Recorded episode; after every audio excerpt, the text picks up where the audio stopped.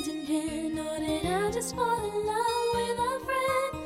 Tell me where I stand. We ain't gotta move it nowhere.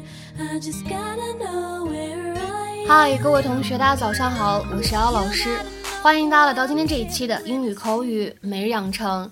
今天呢，我们继续来学习来自《摩登家庭》第二季第十三集当中的台词。Let us play fast and loose with the menu order. Lunch things for dinner, dinner things for lunch. And let us play fast and loose with the menu.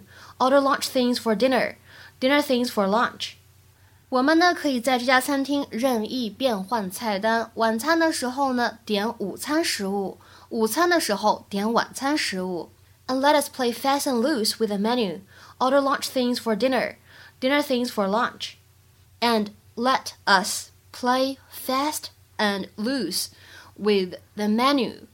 Order lunch things for dinner, dinner things for lunch. And let us play fast and loose with the menu. Order lunch things for dinner, dinner things for lunch.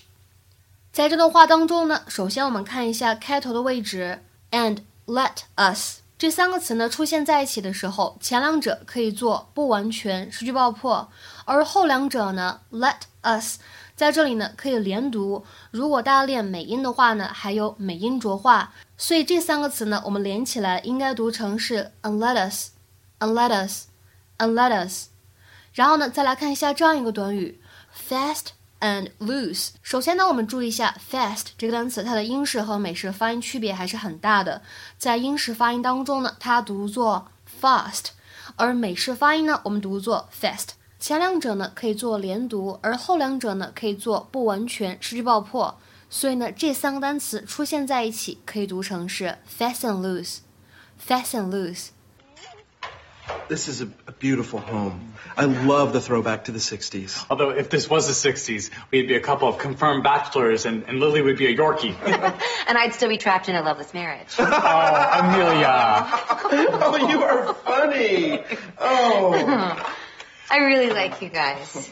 I mean, I, I haven't had a lot of time to meet the other parents. You know, single mom, hectic work schedule. Well, what do you do, Amelia? Oh, uh, I own a few restaurants. Oh. I just opened one nearby.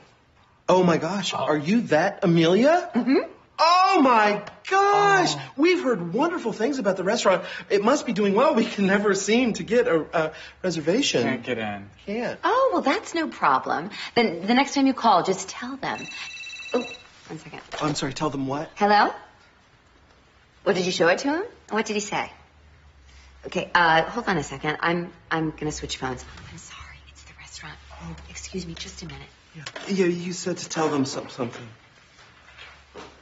Did you hear that? When we know what to say, we're in. Oh, this is very exciting. I've never had an in at a restaurant before. They'll probably greet us at the door by our names, show us to our favorite table. Let us play fast and loose with the menu order. Lunch things for dinner, dinner things for lunch. 今天节目当中呢，我们将会来学习一下什么叫做 fast and loose。 这样一个短语呢，在口语当中非常的常见，经常呢会和动词 play 来搭配。那么 play fast and loose 用来指什么意思呢？To treat something or someone without enough care，就是轻率的对待。除此以外呢，如果谈到感情，使用 play fast and loose 就指的是朝三暮四这样一种意味。至于这样一个表达它的来源呢，我们可以看一下。Several writers believe that this term, which dates from the 16th century, came from a cheating game called Fast and Loose that was played at fairs. 所以呢，这样一个短语它来源是16世纪兴起的一种赌博游戏。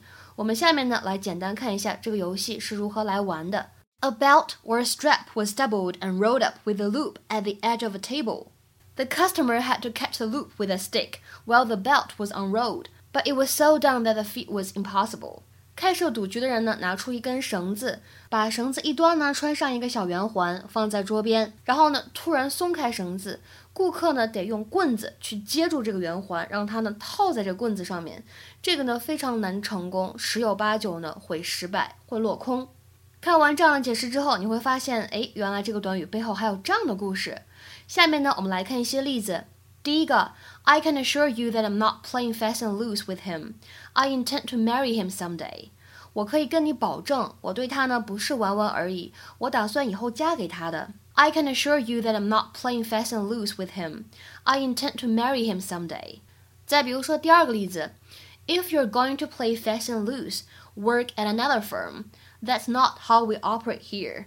如果呢你不打算认真严肃对待工作，那你去其他公司吧。我们这儿不是这么工作的。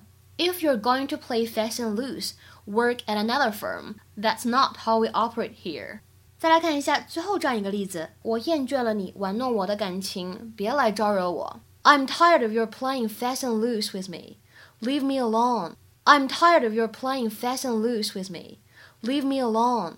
今天的话呢，请各位同学尝试翻译下面这个句子，并留言在文章的留言区。如果他玩弄我女儿的感情，有了他后悔的；如果他玩弄我女儿的感情，有了他后悔的。这样一个句子应该如何翻译呢？期待各位同学的踊跃发言。我们今天节目呢，就先讲到这里，拜拜。And I'm